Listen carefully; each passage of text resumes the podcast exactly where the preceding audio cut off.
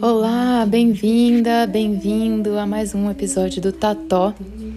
Hoje o texto é mais curtinho, é a leitura de uma crônica do Luiz Nassif.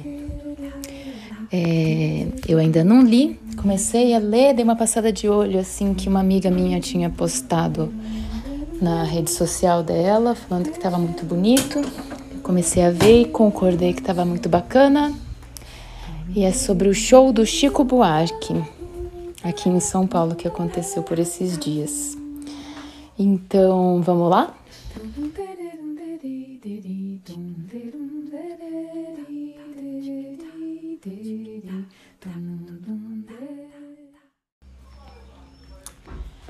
Bem, o texto, como eu falei, é do Luiz Nassif e foi publicado no portal do jornal GGN, que é, é jornalggn.com.br, na coluna dele de crônicas. O título é No Show de Chico, o reencontro com o país que já foi, por Luiz Nassif. É, momento mais intenso foi quando Chico e Mônica interpretaram Maninha, a música que melhor antecipou o Brasil de Bolsonaro. Esse texto foi publicado no dia 3 de março de 2023, é, às 10 horas e 4 minutos, e foi atualizado às 18 horas. Então vamos lá. Foi o maior show de Chico Buarque que assisti com a participação majestosa de Mônica Salmazo. Foi um reencontro amoroso com o Brasil através da seleção de composições de várias fases de Chico, cada qual impregnando a história de um público sedento de Brasil que lotou o teatro. Eram milhares de pessoas, órfãs não propriamente de Chico, mas de Brasil, que reagiam entusiasticamente a cada música, como para espantar os demônios que já apossaram do país, conspurcando o verde e amarelo com suas caras de zumbis abobados saindo dos porões do inferno. Passou pelo show grande parte do repertório intemporal de Chico, mas o momento mais intenso foi quando Chico e Mônica interpretaram Maninha, a música que melhor antecipou o que se passaria com o Brasil. A letra narra a história de dois irmãos após o abusador ter entrado em suas vidas, em suas vidas, a saudade da vida perdida, a esperança de um dia ele ir embora. Então agora eu vou fazer a minha interpretação dessa música, pedindo licença. É, e no link que eu vou deixar na descrição do artigo, né, desse artigo do Nassif, lá você pode conferir a versão original do Chico e a Mônica no show em que o Chico dedica para Miúcha. Mas eu vou cantar porque eu tentei ler e não fica legal. Então, aqui vai. Se lembra da fogueira, se lembra dos balões, se lembra dos luares dos sertões, a roupa no varal feriado nacional e as estrelas salpicadas nas canções. Se lembra quando toda a modinha falava de amor? Pois nunca mais cantei, ó oh maninha, depois que ele chegou.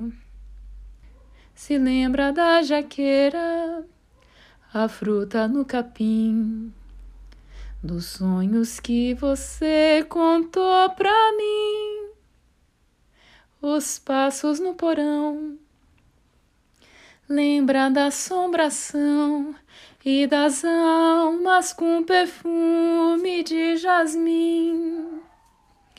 Se lembra do jardim, ó maninha, coberto de flor pois hoje só da Eva daninha no chão que ele pisou. se lembra do futuro que a gente combinou. Eu era tão criança e ainda sou, querendo acreditar que o dia vai raiar só porque uma cantiga anunciou.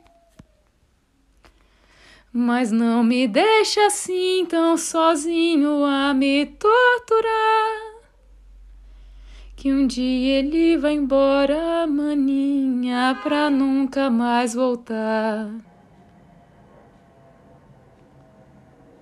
Estava ali o Brasil que começou a ser ensaiado a partir do mensalão que se consolidou com a Lava Jato, o país do ódio, da destruição do adversário, tratado como inimigo.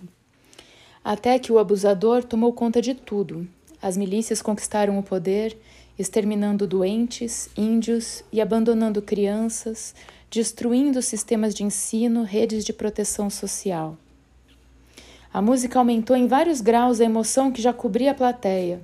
Não foi necessária nenhuma explicação, nenhum grito de guerra, mas apenas a solidariedade silenciosa de irmãos que se veem libertados do abusador.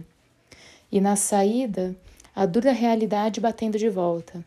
Se um dia ele vai embora para nunca mais voltar, não será por agora. O abusador não é a figura caricata, pornográfica de Bolsonaro e seus filhos, da fada madrinha Michele com suas maçãs envenenadas de manipulações religiosas, nem a bruxa Damares medindo o dedo de curumins enjaulados. O abusador agora está em cada esquina, depois que uma campanha odiosa de mídia abriu os túmulos, permitindo que os zumbis escapassem das profundezas e invadissem definitivamente a vida brasileira. É pior que nos tempos da ditadura. Na ditadura você encontrava alguns delatores no seu entorno, mas era como se os porões fossem segregados da sociedade, permitindo a honestos pais de família fingir que não ouviam os gritos dos torturados pelos amigos de Bolsonaro. Agora não. O espectro do abusador entrou na cabeça da velhinha rezadeira, do ruralista alucinado, normalizou a atuação dos assassinos reunidos em clubes de atiradores e caçadores, transformou jornalistas em delatores, alguns deles agora tentando refazer o caminho de volta à civilização. Fez com que a sobrinha Pia, que ia todos os domingos na missa, passasse a desejar a morte de esquerdistas, petistas, comunistas ou qualquer ista injetado em sua cabeça. Jogou no mesmo ambiente médicos imbecilizados, arruaceiros de periferia, vocações assassinas esperando a primeira oportunidade para cumprir a sua sina. Definitivamente o abusador não foi embora. Será um árduo trabalho empurrá-los de volta ao túmulo, porque não tem cara, não tem RG, é um sentimento amargo, pútrido, plantado por anos na cabeça do país, como um ectoplasma de Fred Krueger. Será uma dura caminhada, mas pelo menos sabemos o caminho. E as migalhas de pão jogadas pela estrada para encontrar o caminho de volta são as canções de Chico, Milton, Caetano, Nelson Cavaquinho, Zequete, Angelino de Oliveira, Adoniran. Afinal, um país que construiu a mais bela música do planeta haverá de encontrar forças para recuperar as lembranças das fogueiras, dos balões, dos luares dos sertões e, em um ponto qualquer do futuro, voltar a ter orgulho de si. É isso. Eu sou Helena Salgado e você pode acompanhar o Tató no Instagram procurando por arroba. Lá você também encontra na bio os links para todos os episódios e o contato caso queira mandar alguma mensagem.